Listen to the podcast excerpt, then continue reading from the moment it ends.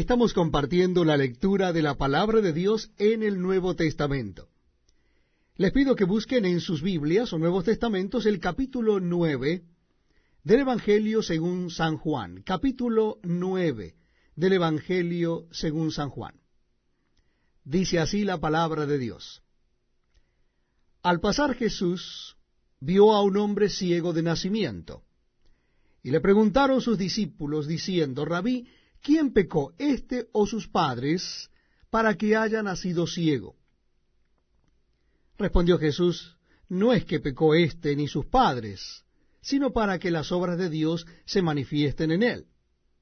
Me es necesario hacer las obras del que me envió, entre tanto que el día dura. La noche viene cuando nadie puede trabajar. Entre tanto que estoy en el mundo, luz soy del mundo. Dicho esto, escupió en tierra e hizo lodo con la saliva y untó con el lodo los ojos del ciego y le dijo, Ve a lavarte en el estanque de Siloé, que traducido es enviado. Fue entonces y se lavó y regresó viendo. Entonces los vecinos y los que antes le habían visto que era ciego decían, ¿no es este el que se sentaba y mendigaba? Unos decían, Él es, y otros, a Él se parece. Él decía, Yo soy y le dijeron, ¿cómo te fueron abiertos los ojos? Respondió él y dijo, aquel hombre que se llama Jesús hizo lodo, me untó los ojos y me dijo, ve al Siloé y lávate. Y fui y me lavé y recibí la vista. Entonces le dijeron, ¿dónde está él? Él dijo, no lo sé. Libaron ante los fariseos al que había sido ciego, y era día de reposo cuando Jesús había hecho el lodo y le había abierto los ojos. Volvieron pues a preguntarle también los fariseos cómo había recibido la vista. Él les dijo, me puso lodo sobre los ojos y me lavé y veo. Entonces algunos de los fariseos decían, ese hombre no procede de Dios porque no guarda el día de reposo.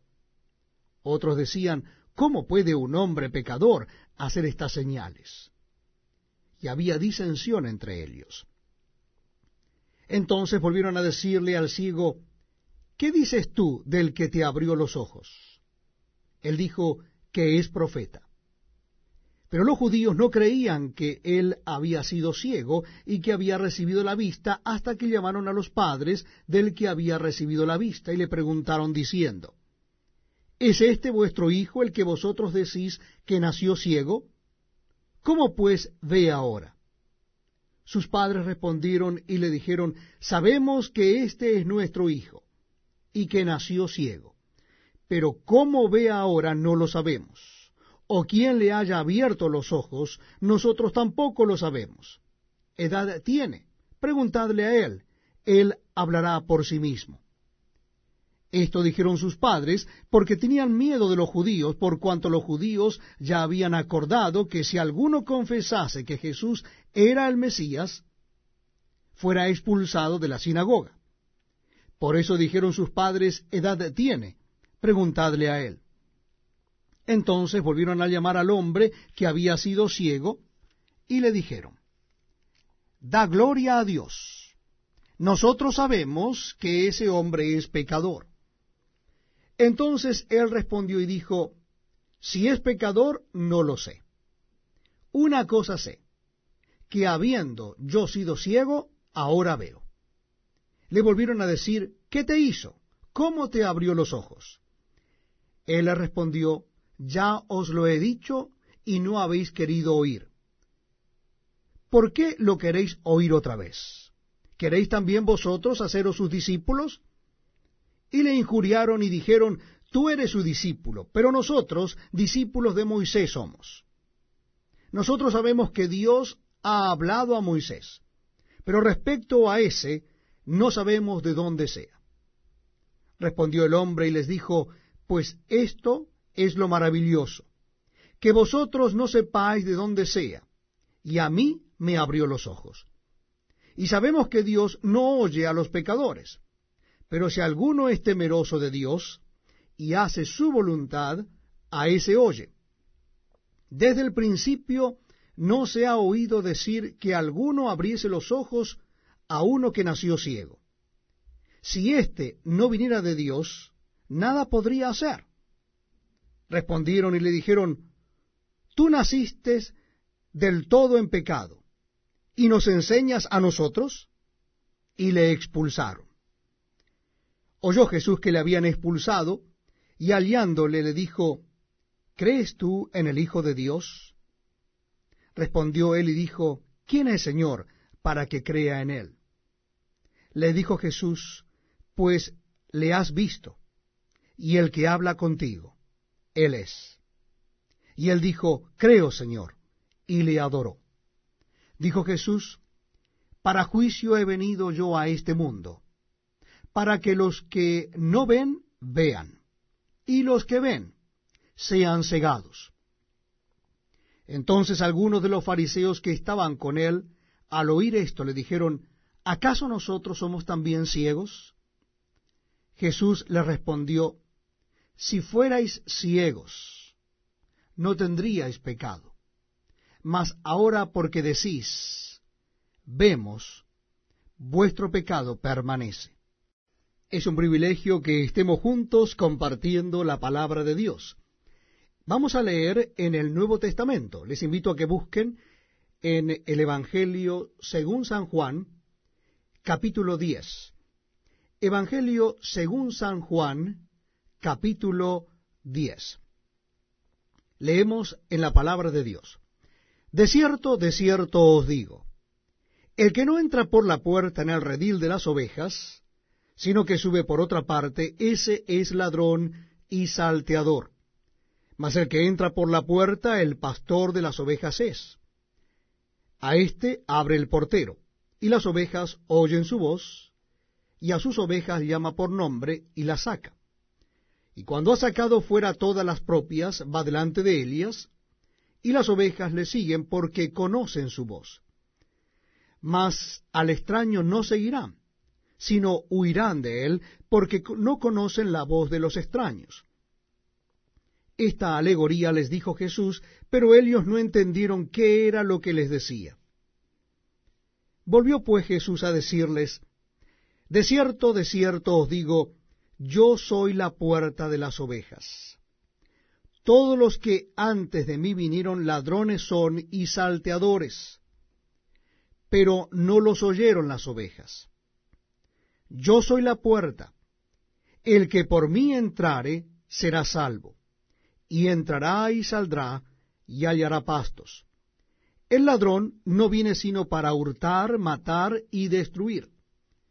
Yo he venido para que tengan vida y para que la tengan en abundancia. Yo soy el buen pastor, el buen pastor su vida da por las ovejas. Mas el asalariado, y que no es el pastor de quien no son propias las ovejas, ve venir al lobo y deja las ovejas y huye y el lobo arrebata las ovejas y las dispersa. Así que el asalariado huye porque es asalariado y no le importan las ovejas. Yo soy el buen pastor, y conozco mis ovejas, y las mías me conocen. Así como el Padre me conoce y yo conozco al Padre, y pongo mi vida por las ovejas. También tengo otras ovejas que no son de este redil, aquellas también debo traer, y oirán mi voz, y habrá un rebaño y un pastor. Por eso me ama el Padre, porque yo pongo mi vida para volverla a tomar. Nadie me la quita, sino que yo de mí mismo la pongo. Tengo poder para ponerla y tengo poder para volverla a tomar. Este mandamiento recibí de mi Padre. Volvió a haber disensión entre los judíos por estas palabras. Muchos de ellos decían, demonio tiene y está fuera de sí. ¿Por qué lo oís? Decían otros, estas palabras no son de endemoniado. ¿Puede acaso el demonio abrir los ojos de los ciegos? Celebrábase en Jerusalén la fiesta de la dedicación. Era invierno. Y Jesús andaba en el templo por el pórtico de Salomón.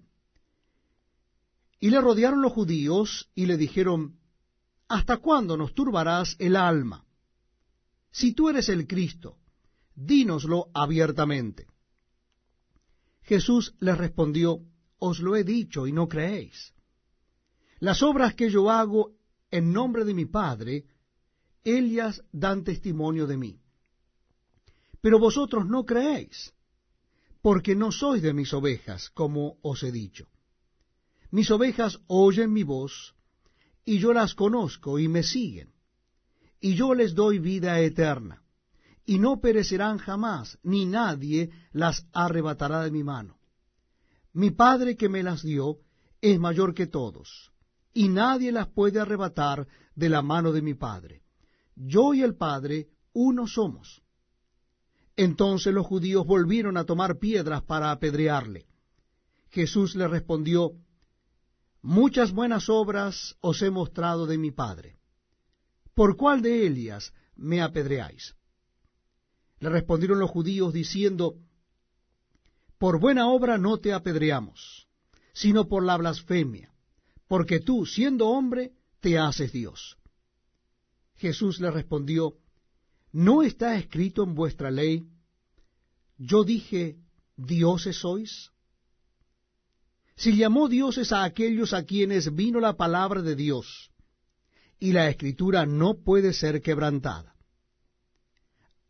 al que el Padre santificó y envió al mundo, vosotros decís, ¿tú blasfemas porque dije, Hijo de Dios soy? Si no hago las obras de mi Padre, no me creáis.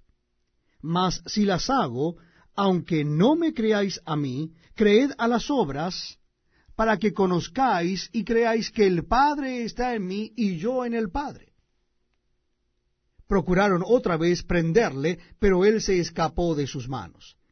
Y se fue de nuevo al otro lado del Jordán, al lugar donde primero había estado bautizando Juan, y se quedó allí.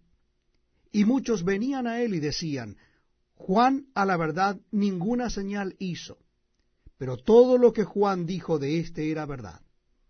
Y muchos creyeron en él allí.